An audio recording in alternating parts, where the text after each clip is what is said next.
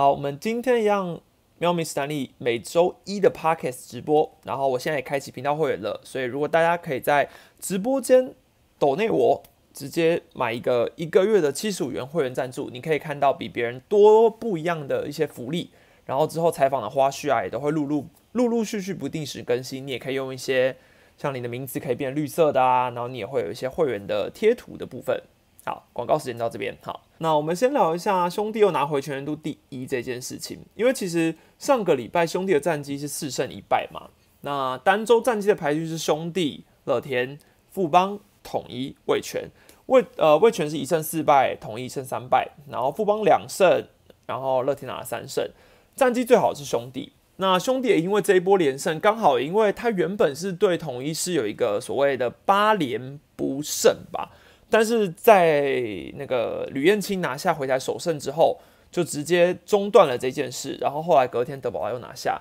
所以让全员度的战绩翻转，他们已经变回了全员度第一名啊。那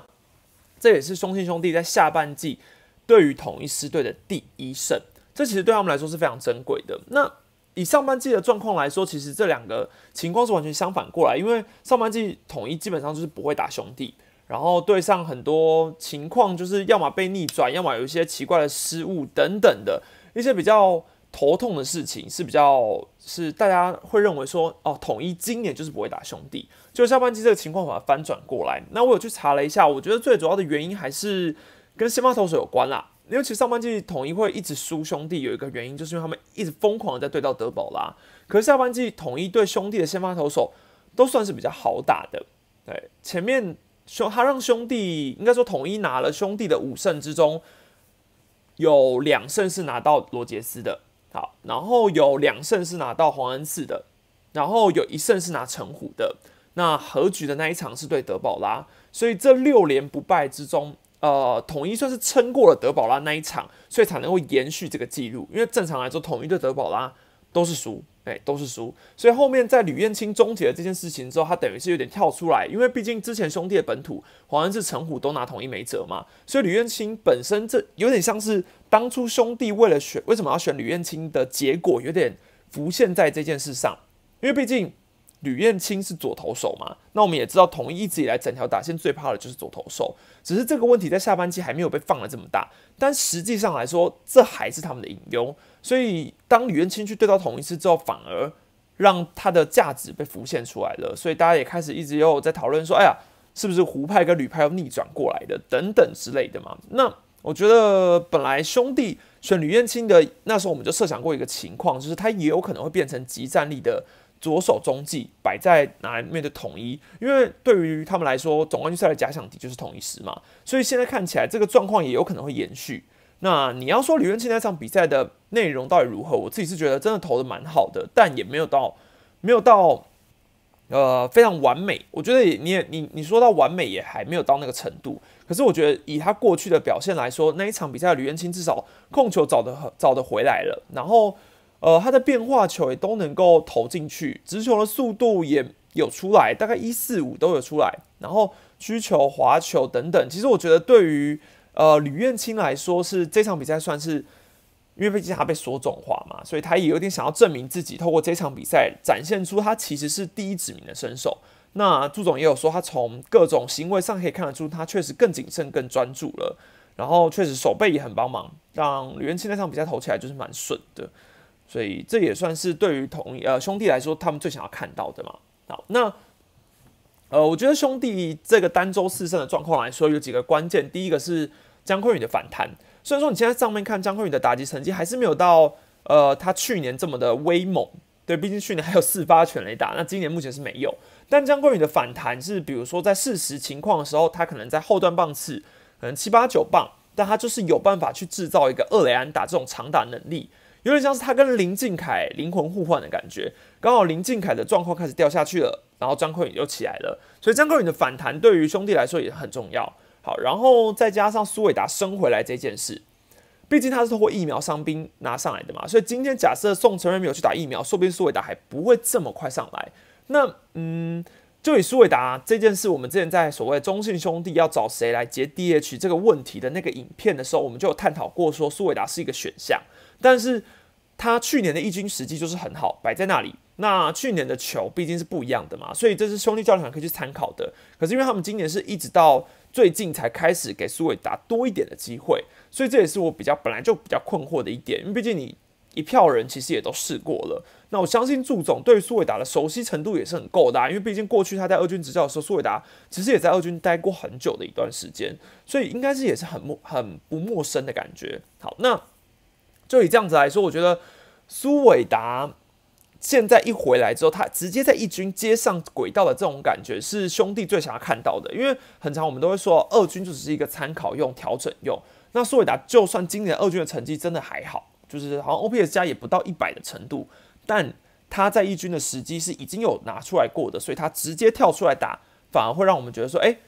他还是一个可以值得信赖的打者。所以我觉得兄弟球迷应该也会想说，哎呀。就跟你说吼，早点把苏伟达拉上来吧。好，但我觉得这也是暂时的。那兄弟接下来最主要是你就要让苏伟达去补这个 DH 火力也是很重要，因为兄弟的 DH 火力就是不好，对，就是不好，今年就是不好。所以你现在苏伟达去卡这个 DH 算是顺理成章啦。然后外野的部分，你现在就是在轮流看你要宋承瑞、李胜玉谁状况好谁上。好，那外野的部分也要讲到詹子贤的问题嘛，毕竟詹子贤上个礼拜的打击手感非常烫。还有一场五支五的表现，但如果你知道詹子贤的伤势的话，你应该也可以觉得这是一件很不可思议的事。那究竟这个骨刺的伤势影响他到什么程度？其实他也透过一些兄弟的官方球团的影片啊，或者是一些访问，他都有提过，就是要所谓的耐心的去对付这个骨刺的伤势。其实我们之前今年也有看到江国豪的例子嘛。那江国豪是投手，跟野手的状况又有点不一样。但我个人觉得詹子贤应该是真心觉得。现在如果股市去动刀，你没有办法去回来打这个总冠军赛，这是非常严重的一件事。我觉得祝总球团也都是这样想的，不能失去詹子贤这个火力。所以其实大家也都要就是在边，你知道有有些人可能会比较直接的出来就会讲说，那他既然有伤，为什么你你就不让他去开刀？今年没有很重要啊，你就直接去开刀。可是他如果真的就去开刀了，你到时候总冠军赛今年没拿总冠军，你又回来讲说，哎。我们没有主力打者，我们没有中心打者什么之类的。那三子贤其实他他可能会觉得说，球队这么想要做总冠军，那说不定今年就是你知道，it's time，就是非常有机会了。那既然今年很有机会的情况下，他当然也不想要错过这个大好机会啊，所以他当然希望用各种方式去治，去暂时的缓解这个疼痛。那如果能够撑过去是最好的。好，那以詹子贤打针来说，现在是确实是度过这个危机，可是我们还是可以在比赛中看到他不断的在甩手啊等等的，所以接下来他会不会一直维持住，我觉得是大家还是要可以观察的。那就以这样来说，呃，詹子贤如果去开刀了，兄弟的你知道一些野手们、外野手还有其他选择吗？你说像陈子豪跟，因为张子豪也已经没有没有办法回来了嘛，所以现在陈子豪。然后你说陈文杰最近也下二军了，其实我觉得我个人是给陈文杰，我觉得还要再给他多一点的机会跟空间啦。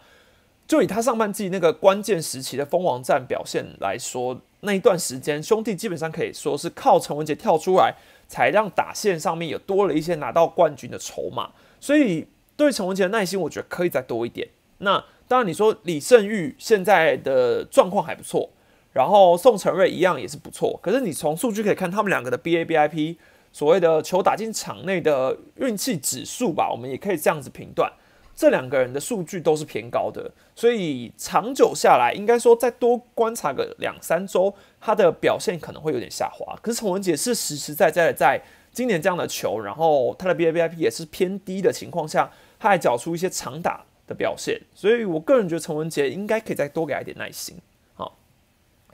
所以，就算詹子贤真的去打针，或是真的就是今年球季报销了等等，我觉得兄弟还不至于到完了的地步。我觉得这是球团可以去考虑的一件事。如果今天真的没有到非得要詹子贤不可的话，那或许让他去休息，我们其实还有其他年轻的外野手可以去顶，这是他们可以去考虑的啦。好。那黄恩赐的部分，我觉得也是一个隐忧吧。当然，我对黄恩赐本来就一直觉得他跟古林一样，就是我讲过很多次，他们就是先发投手的王牌。但是困扰他们的问题就是伤势。好，那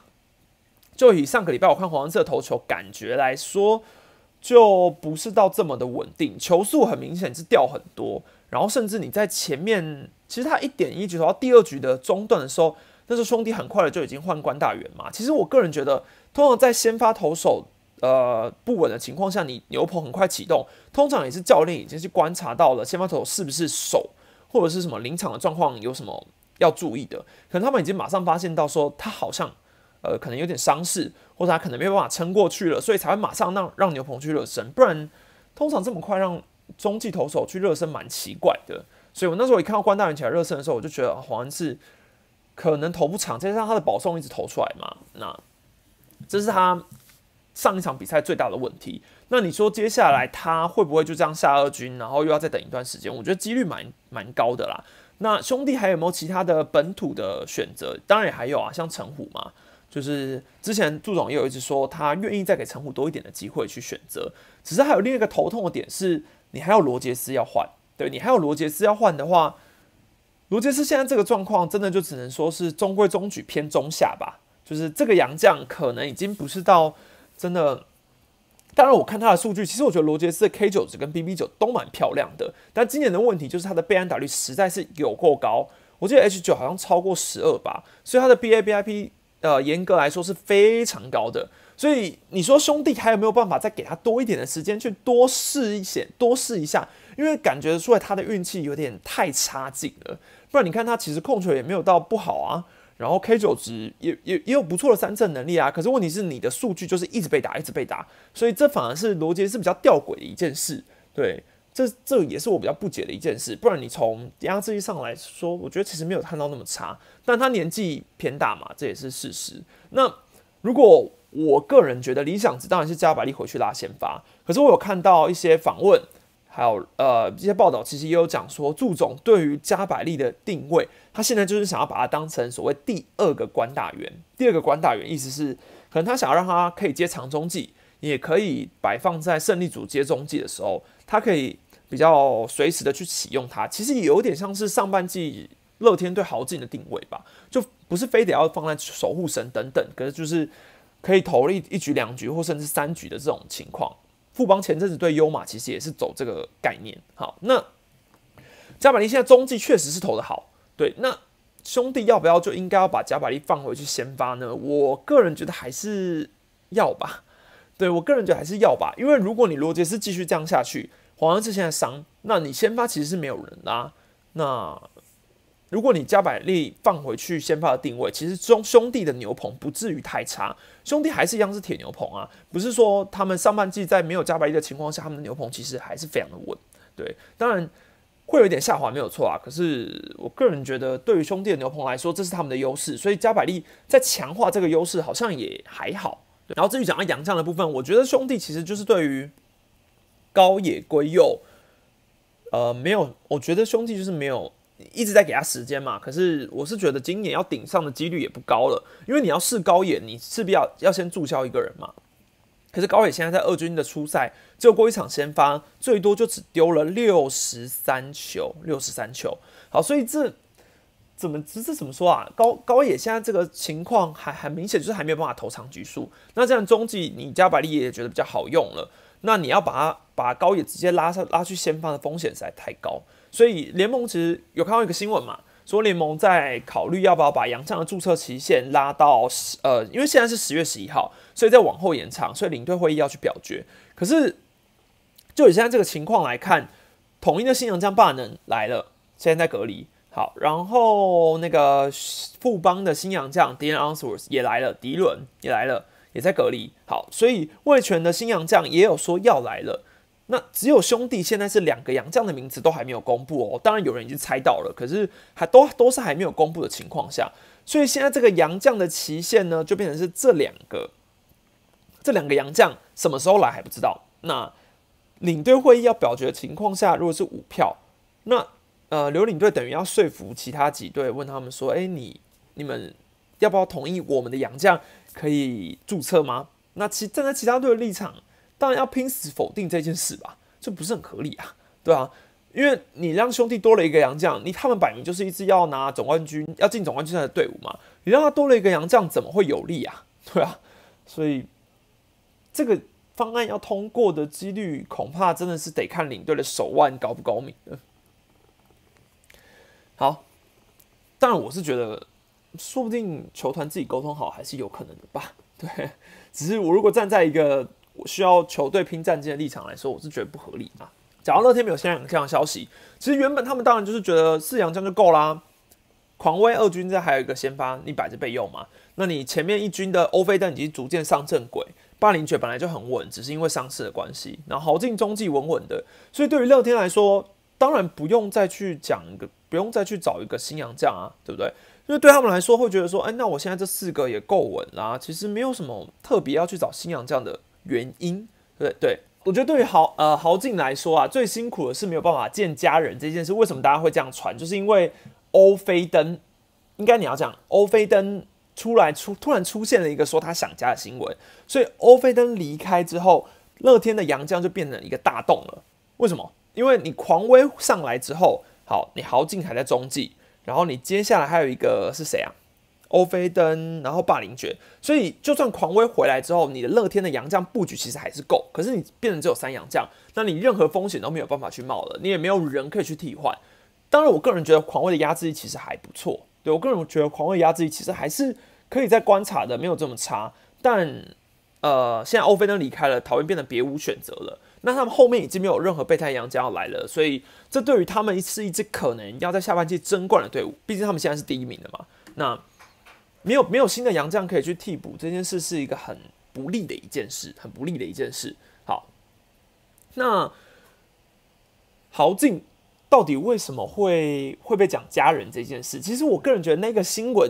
应该多少有点刻意吧。可能媒体的访问其实也有诱导式的说出，问他说：“哎，那你今年以台湾球季的情况来说，是不是？”会有一些想家的情况啊，当然豪进也会顺，就是会顺着讲说，哦，对啊，其实我非常想念我的家人啊，等等的。那通常这种都是因为欧菲登的新闻出来之后，媒体才会做一个诱导式的访问，然后去呃去诱使，应该说推导 push 豪进去讲出这些话，这是非常呃合理，也是很正常的事，因为我也很常这样，就是。就是可能突然出了一个比较及时性的新闻，那我可能会希望这个新闻跟这个球员的访问有所连接，我就会去 push 他说，看他愿不愿意讲出这方面的事情。那当然，以豪进的立场，他也真的很想家人，但我也不认为他是，呃，你知道，马上就是真的要离台的那种程度了，还没有到那个程度。那豪进之所以你知道到底是不是过超这件事，你是从看他出赛记录，上半季。乐天桃园的六十场比赛里面，豪进只出赛了二十四场，所以当然这其中有四场是先发嘛，所以那时候其实大家就一直在讲说，哎，豪进是不是过太爽啊？或者是说摆一个中继洋将，那他那个出赛数也没有很多啊，什么什么等等的，那为什么怎样怎样之类的，大家也会有这个声音出来。好，下半季变成是现在应该还没打超过三十场吧，我有点不是很确定，我查一下。现在应该是还没有打超过三十场，但是豪进已经出赛了十四场比赛。好，那整个全年度下来，他已经有六次的连二，六次的连二，其中包括两次的连三。然后之前那一次连三，之所以大家没有什么比较很大的反弹，是因为那一次的连三三场比赛，他就只丢了二十六球。所以你你还可以说哦，因为他的出赛频率虽然高，可是他们每一次就只丢个。那不到十球，不到十球，所以当然那时候不会有很多人意见。好，但这一次的连三是豪进第一天就丢了三十二球，所以第一天就等于跟之前连三的用球数还要就是很多。所以通常在这个情况下，教练让你丢了三十球之后，你知道以那种你知道我们看国际赛的规矩，什么 WBC 啊，还有什么什么之类，大家不是都会讲说哦，三十球的中继投手通常要强制休一天才能够出赛。好，乐天没这回事，三十二球丢完之后再来。第二天丢十五球，连二就算了，连三继续下去，第三天还丢了二十二球，这个真的太超了，我觉得太不可思议，太超了，很明显太超了。好，那休息一天之后，他又丢了二十八球，好，然后再休息一天之后，又连上两天哦，又连上两天，然后再丢了九球跟十九球，所以在这六场比赛，你可以看到豪进的压制力很明显就是不够了。很明呃，要不是魏权那一场，你知道刚好那个球是落在界外，否则今天豪进的这个状况会更加的惨烈了。好，那六场比赛丢掉五分，所以他的破纪录的所谓连二十五场无失分也就被打破了嘛。那那当然这些调度也都让呃乐天遭受到很多的质疑，大家一直都讲说啊，你这样子对豪进啊等等等的，然后甚至也有球迷比较不理性的，可能会去投手教练许明杰的 FV，然后有去跟他讲说，哎，那你这个豪进八天六上六场，这是什么什么调度？就许明杰教练还回答说，什么啊？诶，他回什么啊？反正就是类似有点像是说回他说，那不然你来呀，或者什么之类的，或者说什么呃，还是什么你对于什么这个调度怎样之类，反正许明杰教练就是算有蛮正面的回击这件事啊。那我个人觉得教练是非常的有种，但是这种回答非常的危险，就是通常今天球员跟教练，你只要不通过公关的情况下向外界放话，都很危险，都很危险。这就是因为这种情况下，你你知道很多球员你知道也会不小心就是脑冲，比如说陈柏豪之前也有遇过，那那时候他受伤，然后他发了一个 IG 哦说他受伤了，哎，结果这个这件事情是连教练都不知道的，所以这也引起了就是球迷想说，哎，他受伤了，然后教练还不知道，因为很多球员就是很直接觉得说，哦，我只是分享近况，这种呃偏暴冲型的行径，在球队来说算是非常冒险的一个举动啊，那。对，像曾传生今年在 IG 上面讲裁判那个例子也是，这些都是太冒险的行为。好，那对于所谓的徐明杰教练来说，当然他是教练，可能以公关立场来说，你也很难去跟教练说说什么。可是他直接这样子讲出来，很多球迷会拿这个事情来做文章，对他来说绝对是一个不太好的事情。那当然，我也觉得我要替许明杰教练说一点话，因为其实你就乐天的投手调度来说，我也说了，好进上半季的时候，大家一定也有很多人讲说。你杨将摆中计，那你上太少就是不值得啊。所以，我你你上太少，他你也会被骂。好，那你今天上太多了，你又会说哦，你们很没有人性啊，怎么怎么对杨将这么坏啊？杨将都不是人吗？什么之类的。所以，呃，怎么说都一定会有一些质疑。那只能说刚好在这个节骨眼上，豪进的这个问题被引爆出来。那这也是投手教练，其实在你接任这个时间，你就必须要去承担的。所以才有很多教练会说他们不要去看 PET 啊什么之类的，但就是你的心情会被受影响嘛，这没办法。好，那其实我我个人觉得还有一个问题在于，徐明的投手教练的调度，我自己看起来也有一个特别要注意的地方，就是乐天的投乐天的后援投手的出赛数真的已经太高了。目前联盟出赛数前九，乐天有四个人：陈宇勋、赖鸿成、尤朝伟。然后郝进啊，陈宇勋大家知道他有点伤势嘛，所以现在下了军。好，赖鸿成、尤朝伟都是开高走低，上半季投的虎虎生风，下半季这个状况真的是每况愈下。还是每下愈况啊，随便。然后豪进现在也是有点危机的情况嘛。那这是我个人觉得乐天为什么之所以这个投手调度的引爆点会引爆在豪进，也是因为球迷已经前面对他有些质疑，所以叭叭叭到现在。啊，所以大家就开始讲了，嗯，那至于你说乐天，因为他现在下半季了嘛，是要拼战绩啊，所以在没有人用的情况下，我当然我想要赢下每一场比赛，我是不是就只能用好劲？也是啊，对不对？因为我真的没有人用，那我今天上一个你们不想要看到的投手，到时候输球了，你们也要骂我。那我上了一个，我觉得这个会帮助我们赢球的投手，我上了，你们还是要骂我。所以为什么投手教练难当？这也是一个重点。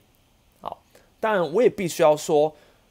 有没有控管牛棚投手的调度的用球数、出赛数，这些大家都是看得出来的。一时的胜利是一回事，可是，在你所有一军的牛棚投手，你都要敢用，这个才能够真的比较减少所谓免洗的文化。比如说，统一的纳瓦罗投手教练，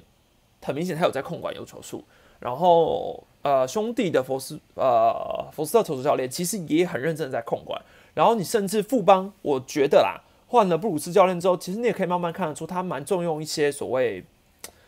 一军的比以前你在这个时候你想不到他一会被推上来的时候，他不会过度的去使用一些，你知道，每次就是曾俊岳、王卫勇、曾俊岳、王卫勇没有好，所以他会至少适时的有开始去轮替一些其他的投手上来。那这也是我觉得布鲁斯上任之后有一些不太一样的事情。好，那。我觉得许明学到教练目前看起来在用球数、所谓天数的控管上面，确实会比较受到质疑啊，这个是没办法。最后来讲一下，我个人觉得就是讲霸凌爵拒绝受访这件事，他就是在昨天的呃礼拜天的比赛嘛，拿下了一场完封胜，那赛后拒绝接受访问，那这已经是不是第一次了？这是他第二次，上一场是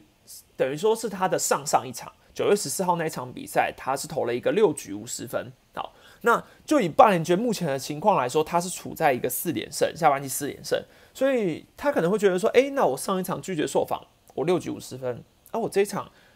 又变得玩疯了，那所以是不是我还不如我就继续拒绝受访？我可能怕被拐气，因为你知道受访这一件事，可能很多人也会解释成所谓拐气啦。有些人会觉得说，我今天不要把我的策略讲出来，不要去分享一些什么事情，我就是默默的这样投，搞不好顺顺的，我就可以拿到更多胜利。这可能是他的想法吧。如果我们单纯一点来说，就是这样。好，那这个行为到底有没有错？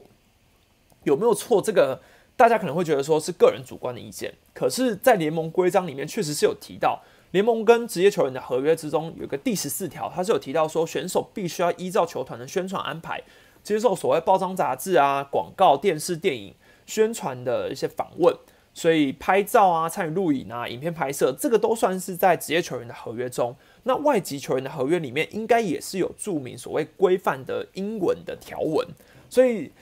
你说。呃，霸凌觉得自己可能没有清楚了解到这件事，但球团应该是要了解的，所以我也会有时候听到会有些球团，比如说今天这个球员就是很明显媒体要访的重点人物。我举例像，我记得啦，江少庆之前那一场，他先发的那一场比赛，他第一场先发之后不是他吞败头吗？那那一场比赛的，应该是那一场比赛的赛后。那时候大家还是都想要访问他，因为毕竟江少庆这个人物就是今年中华职棒最重磅的一个人，所以大家都会觉得说江少庆今天不管投的好投的坏，我们就是想要听他赛后怎么说。他我们想要知道说他今天到底是有什么问题吗？身体状况吗？还是怎样之类的？一定有人看。所以媒体的重点人物，大家都是为了江少庆而来的。那赛后其实我记得那时候好像原本有说江少庆其实当下是有一点想要婉拒访问的，但是。那时候的富邦公关其实也有去，呃，等于算是劝啊，或是你知道去跟江浩庆有讲一下，说希望他还是要接受访问，因为毕竟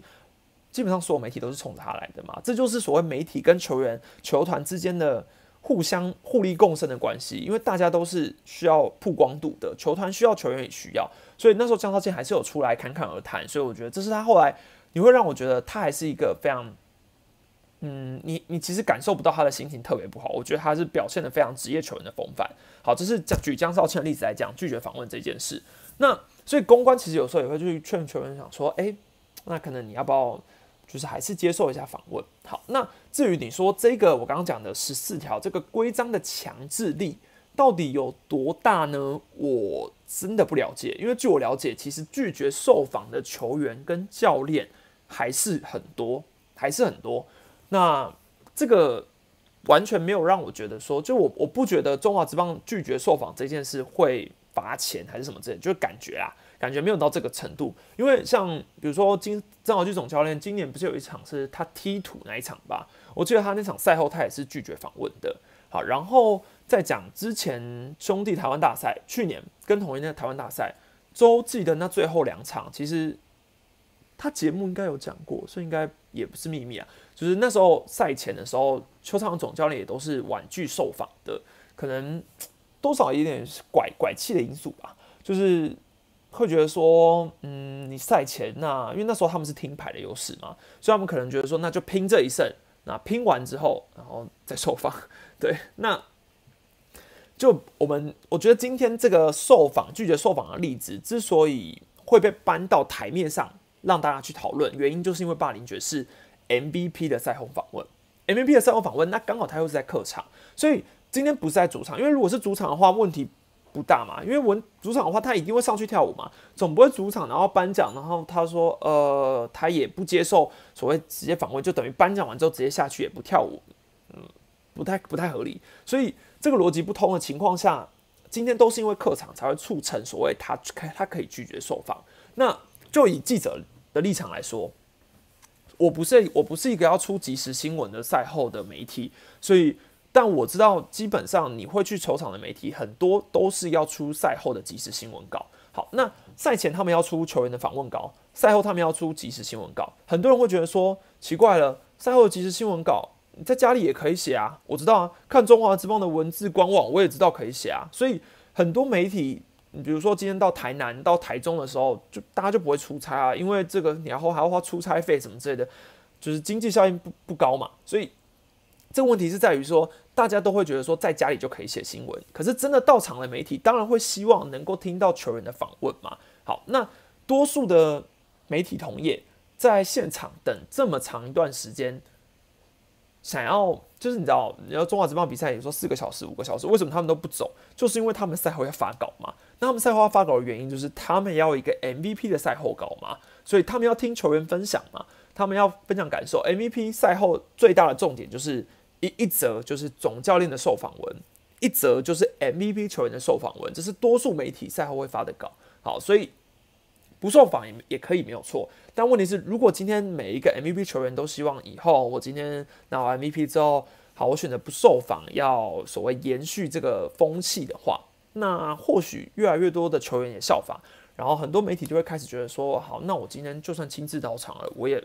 访不到 MVP。我甚至也拿不到，我我我还访不到一些我想要访的球员，那我就在家里自己写新闻就好。所以有些他们老板会觉得说啊，那你不要去了，浪费人力，浪费钱。好，所以对于整个流呃联盟、球团、球员，甚至你球迷的权益都是受损的。联盟少了曝光度嘛，球团也少啦，球员甚至自己表现好还没有新闻啊，球迷的权益会想说，哎，今天他得 MVP，我想听听他赛后说什么，哎，结果没有人去访问他，所以这个绝对是。大家都不想要看到的一件事吧，所以我觉得拒绝受访这件事情算是可以蛮认真的去看待的。就我所知，现在还是有蛮多的教练跟球员都还是会拒绝受访的啦，对，都还是会拒绝受访。那菜鸟如我，就是摸摸鼻子，就是觉得这是很正常的一件事。但是在 MVP 这种比较像是赛后联访的情况下，不像是今天各大家开稿单，就是稿单就是不不像是比如说今天我只是想要做我跟谁的访问，那他如果不访，我可以再去访其他人嘛，我还有很多人可以选择。可是 MVP 我没人可选啊，就是只有一个 MVP 嘛，对不对？所以这才是这个问题的严重性，跟邱昌荣直接离开的状况一样。你说去年赛后他不是也有一个到了赛后访问之后他直接离开嘛？有点不太一样，因为他那时候是真的好像有点搞错了那个就是。联盟跟他们的时间协调确实是不太一样啊，所以他因为其实很多教练跟选手会拒绝访问，有一个很大的原因也都是合理的，因为他们要开会，他们不是只要接受媒体访问，他们还要开会，他们还有很多热身啊事情要做，所以有时候其实像我开了频道会员之后，其实我也有很多时候会问会员说：“哦，我今天要去球场，那我要我要访问谁？那你们也可以提出你们的问题，或者你们想要访问谁，可以跟我说。”可是其实最后实际上。有时候很难达成，或是真的访不到的原因，都是因为当我真的要访的时候，可能他今天真的有比较多的训练要做，他可能还要治疗要做，或是他有一些个人的因素，他不想要受访，他还是可以拿出很多理由。所以，并不是你想访得到谁就访得到谁的。这是我觉得我进球场之后最大的一个想法上的改变。因为我以前一直觉得说，为什么这个问题记者都不去问啊？但我跟你说，记者也没那么笨啊，他们都会想要问啊。问题是不是想问就问得到的？感谢轰打苏中继后援上来可以守住后半段的一局，比分太接近，能不上吗？乐天现在领先的位置，真的敢不压上王牌牛棚吗？呃，我看一下哈，中继后援上来可以守住后半段的一局，比分太接近，能不上吗？你的意思是说，呃，九上，比如说九上的情况下。牛棚上来守住比分太接近能不上，呃，可是比分太接近能不上吗？我觉得如果蛮多球队其实也会不上的，因为他们可能有自己的控管的局数，然后他们可能就是觉得说，一军的所有牛棚投手他都敢上，他们有一个所谓的，你知道现在所谓不分组的定位越来越多了啦，所以大家都会开始 就是都在讲说，我的牛棚投手里面没有再分胜利组、落后组的啦，所以这确实是有的。那至于你说乐天的现在的真领先的情况，能不上主力牛棚吗？当然，你想赢球上是最简单的，啊，这是最简单的一个方法。对，但问题就在于这个比较算是传统思维吧。就是今天我想赢球，我只要派派我的守护神、我的王牌中继、我的布局投手谁上了就对了，我就是不会出错，这个是最保险的。但球季很长，六十场比赛，如果你每一个都这样做的话，那你的牛棚投手就会真的过劳而已。哎，不对，是一百二十场比赛。布鲁斯想法，其实我之前有访问过，哎，我之前有访问过布鲁斯，那时候是问他。陈宏文假先发那件事，啊，那其实我觉得那时候访问布鲁斯，给我的感觉确实是，蛮奇妙的一个投手教练。我我好像我我找不到形容词，诶，就是我觉得他也是蛮有想法的一个总教练，但蛮注重心态面的。对，然后那时候他也可能因为也刚上任吧，所以也其实也没有讲的特别的深入。对，虽然我我是问蛮多的啦，但我觉得就是。呃，那时候主要是会觉得说假先发这件事，可以看得出来他还是会比较保守，可能会说这是教练团大家一起共同讨论出来的结果。嗯，但我觉得就是有改变，确实有看得出来啊。所以你说投手教练的分工到底会不会真的都掌握在总教练权力之中？或许不是。嗯，感谢龙的抖内，出门买宵夜等等看筹播，感谢龙，已经是会员了还抖内。不愧是我龙干爹。乐天牛棚以后就有邱俊威能用了，确实，邱俊威 U 二十三，哎，U 二十三嘛，大家今天有看吗？虽然今天被玩疯了，会去喵喵有求必应主题日吗？应该不会，是这礼拜嘛？对，应该不会，因为中秋节才回台南。施冠宇站得住一军吗？呃，其实我觉得给施冠宇多一点机会就好了。对，就是就是给他多一点机会，你至少给他也也一个一个礼拜的时间吧。那你给他多一点的先发，如果真的不行，我觉得再来讨论都还好啦。对啊，我觉得你可以多一点的耐心去给石冠宇。那因为我觉得石冠宇的击球内容，其实在这几场比赛来说，账面上虽然没有到非常的差，没有到呃，应该说账面上没有到非常的好，但是实际上击球的感觉，你看有时候会打到一些中外野全垒打墙前面的那些球啊。我觉得击球的感觉都还不错啊，所以再给他一点时间。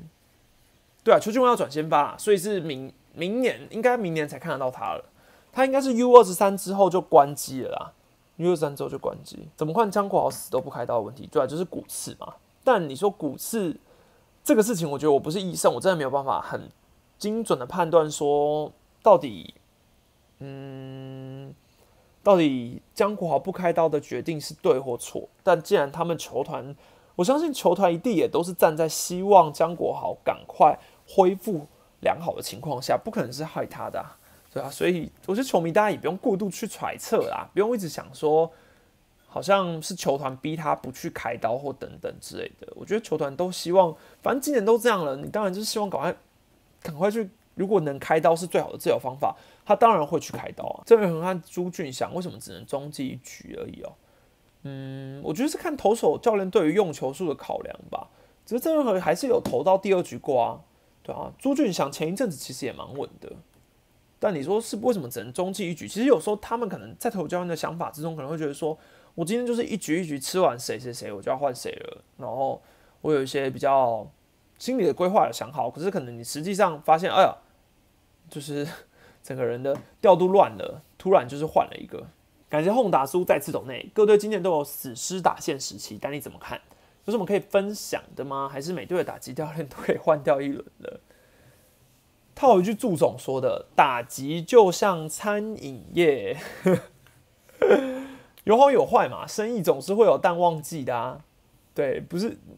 点就对了，点就对了。只是打线时期，统一也有啊。乐天真的比较少啦，也是偶尔有，也是偶尔有。然后兄弟确实也是有，富邦确实也是有，味全也是有。但你说打击教练的问题到底在哪里？我觉得打击教练这种关系，我一直以来对于教练的觉的想法，都不是只是纯看他的团队数据，并不是说哦，今天统一的团队打击第一，我就觉得刘玉成教练超级棒。对我我个人觉得，我看打击教练或是教练们的评想法，并不是走这个概念的。我是觉得是看他，比如说他接受访问时，他讲出来的话，他的谈吐，他他他的逻辑思维，然后还有他平常对于一些事情的观察，我觉得这些都是你可以去感受到这个教练有没有符合你心中所谓教练的人选，但并不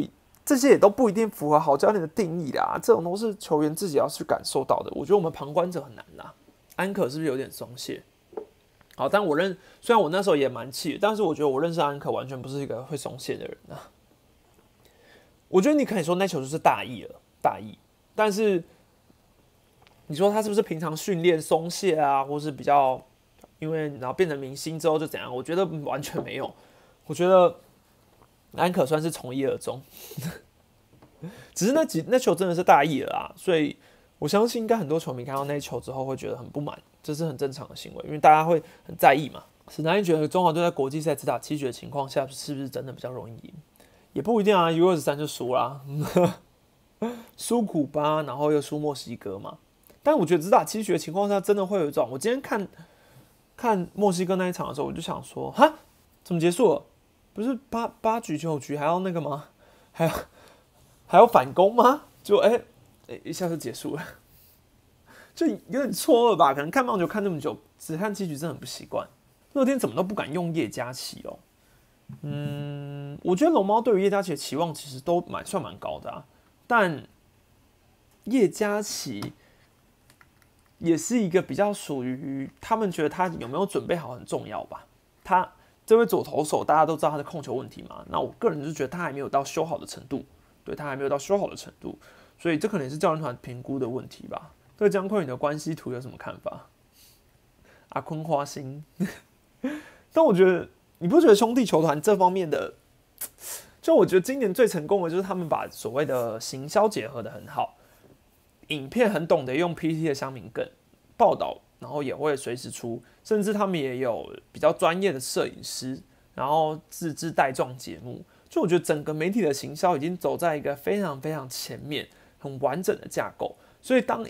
你看今天影片是姜昆宇跟宋承瑞牵手的影片出来之后，接下来。衍衍生很多，然后再加上他们又有扭蛋奇缘的主题日要推，所以整个串在一起，当然会提升球迷进场的意愿，或是你关注这些事情的的看法。所以我觉得这都是很成功的行销啊，这真的是值得各队效法。需要有一些主场的球球主播啊什么之类的，像。还有什么？你看兄，你看你可以经营主场台啊。其实现在主场台的转播，除了兄弟之外，其他也几乎没有啦。对，感谢 Sheep Fan Forever 是绵羊粉丝，永远绵羊粉丝吗？今年里外归国，不少好的投手过去定位都是中继后援为主，回到中职多半必须扛下先发角色，是否因此影响他们表现？是，但你怎么看？我觉得一定会影响的，一定会影响的。但是这就是中华职棒需要他们当第一轮的价值，所以这些投手可能过去在国外职棒，他们为什么会去会是担任中继后援？有一个原因也是因为可能国外的球的竞争力更高，那么可能他们的表现并不足以胜任先发投手，或是先发的机会就是比较少，那他们才会从中继后援去出发，所以对他们来说会觉得说，哦，那他们就是从中继后援出发最安全的。所以并不表示他们没有那个实力啦，对，并不表示他们没有那个实力。球评最中立的还是谢长恒。好，其实我觉得，呃，球评的中立不中立，确实也会影响到，就是主播嘛，球品嘛，到底要不要有所谓的主场台的经营文化？哎，我刚刚漏讲了，富邦也有啊，但是富邦的主场台不是经营，比如说 Twitch 之类的，不是网络平台，是经营在那个电视台嘛，对啊。其实我觉得各队就其实可以像之前 Lamigo 不是有推那个 Lamigo TV 吗？我一直觉得那是非常好的行销啊！我我觉得那一阵子 Lamigo TV 非常红诶，所以他们已经走这么前面，可是后来没有继续延续下去，可能其中也有觉得收视率不好吗之类的原因。主播的立场比较好看，不然都打光枪。我觉得这也是一个呃可以看得远的点，这确实是。其实如果只要只要这个主播保持在一个专业的情况下，比如说，呃，像我觉得魏全龙的主播十一圈，我就觉得他转播蛮专业的，就他也会去看一些进阶数据什么等等。但他还是在为全龙主场转播的时候，他还是会有提供有一些自己的立场，但不至于到非常偏颇。只是他可能会对于龙队的状况更熟悉，对。然后或像你看，当然像前攻，他是对富邦的状况绝对的熟悉，但对其他队的状况可能不是那么的熟悉。对我比较希望看到的是，他对这一队的情况要特别熟悉，这是事实。但是他可能对于整个中华职棒各队的数据也都要懂。而不是说他今天只了解这一队，然后其他队他就想说，哦，我不知道他们是谁，就是其他队可能他只念得出名字，然后照打击率、安打、打点。呃，其实我一直觉得啊，我看转播的时候，只要讲讲到，只要他开始跟我念，哦，他今年出赛场数四十七场，打击率两成六三，十八支安打，还有五分打点，这种听了就是会想说，天哪，我要睡着了。当然就是。这个东西就是秀在字卡上，所以可能你会的，我们觉得可能对于主播跟球评的希望，大家已经开始会有慢慢的变成是说，希望他们是讲一些不是这个事情以外的事情了，就是要扩大延伸到很多，对啊，但我其实也觉得成功很好笑啊。我前几天看到有个乡民有整理出前功的语录吧，然后他还说，因为某某台找他回来，然后很很开心啊什么之类的，然后还整理出很多的那个语录。真的是听起来有声音呢，我觉得这真的是可以表示出他的立场非常的鲜明，到你听他的，你看他的文字居然会有声音，这是很神奇的。一个会员剩一天而已，那你就可以加入第二个会员之后，你的徽章就会变成更好的。为什么我喵的 YT 都没在经营？其实喵的 YT 有在经营啦，但他们现在的经营是比较走赛后有访问，诶。还是这阵子又没有了。我记得前阵子赛后都会有访问诶，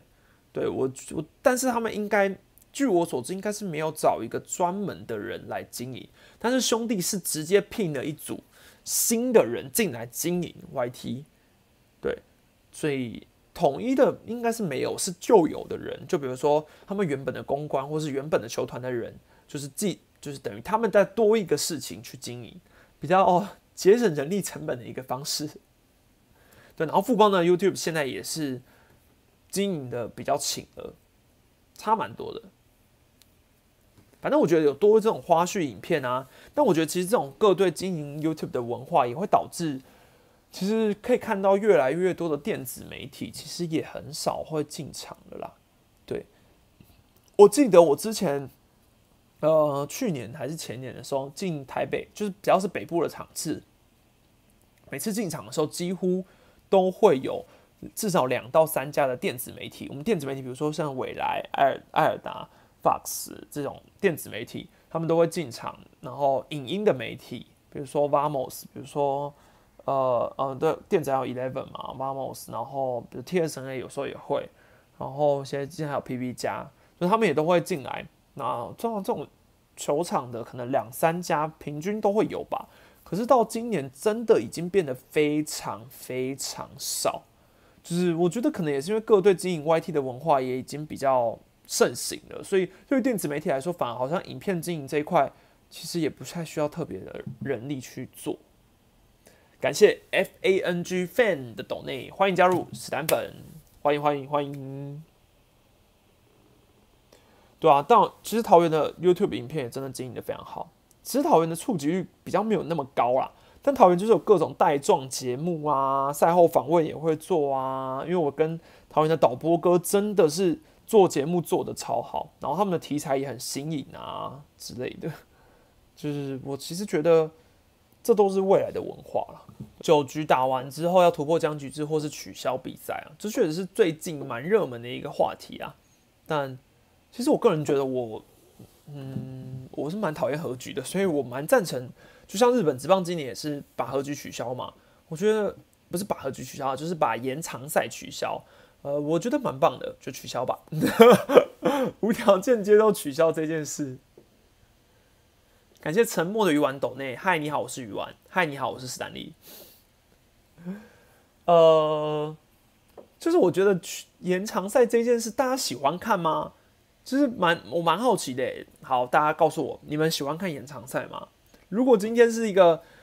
呃难分难解的情况下，你们真的想看，比如零比零，然后你还要继续看延长赛，还是你就希望就和局就好？反正大家都是和局，就大家等于大家和局的比例都会增加的很多啊。但我觉得突破僵局制，我确实会比较喜欢，刺激多了嘛。但是突破僵局制有一个很严重的问题，就是球员数据。就是突破僵局制的球员数数据很难去所谓的妥善的分配吧。就是这一队常常遇到突破僵局，那他是不是还有很长的打点的机会可以去刷，或是他有一些一二垒有人，那这两个人的数据要要怎么去整年下来之后，他们要怎么去分配什么之类的，就这这个我觉得也是一个问题点。好，然后。我不喜欢看演唱赛，但是我其实以前当球迷的时候蛮喜欢看演唱赛的。如果今天我只是一个纯粹的球迷，我是那种平常就只追某一队的比赛，我只看演唱赛，就是我只看某一队的比赛这种，我觉得演唱赛不讨厌。但是我自从进了这份就是有这份工作，就是把媒体当成工作之后，我就极度厌恨演唱赛。确实，大家都一样会遇到突破僵局制啊，但你就会觉得。这个数据的感觉好像 是公平吗？好像还好，我不知道。或者十，但十局之后记录所有都不算，好像又又又要那个又要想一下。好，我知道为什么我还在讨厌长赛。我要再补充一个，我觉得我讨厌长赛还有一个原因是我更讨厌延长赛。看完之后居然和局，这才是最不爽的一件事。对，如果今天你要我看延长赛了，我就要看到结果。所以那还不如你九局完就是和局，不要让我一看延长赛之后还有和局，真的太火大了。感谢道格拉斯的斗内，晚安史丹利，大乐天近况怎么看？狂威感觉真的顶不上来，猜下一个想家的洋将，不用猜啦，不是好近吗？我大乐天的近况我们前面聊了很多，欢迎道格拉斯前面再帮我回看一下。那狂威的话，我觉得再给他一点信心啊，再给他一点信心，真的。他不，他真的没有很差啦，说不定天气也有很大的因素啊。那时候不是有讲说他的流汗的问题，他不适应台湾的天气。之后你看现在开始转凉了，我觉得还是有机会啊。为什么中职不在冬天打？这个应该就是要问一下。但是其实棒球联盟在冬天打这件事，我记得是对于球员来说是不太好的一件事啊。就是在很冷的情况下，球员手脚好像会比较施展不开来。但正确的原因我不是很确定啊，我只是觉得，我当然也会觉得，以我球迷的观感来说，在中在冬天打我最开心，可以冷冷的看球，谁不开心啊？我们今年就可以尝试这一件事，我们先感受一下，今年到冬天之后，打者们会不会有差别？感谢大家收看每个礼拜的《b e y o n Miss Danny Podcast》，今天人比较多，好，那希望大家给多多的支持，每周还是固定来锁定一下我的直播，中止的时事还是会继续聊下去哈，然后。一样，如果想加入频道会员的就加入，如果不能加入的就看影片支持支持史丹利就可以了。那那今天就聊到这样啦，大家再见，拜拜。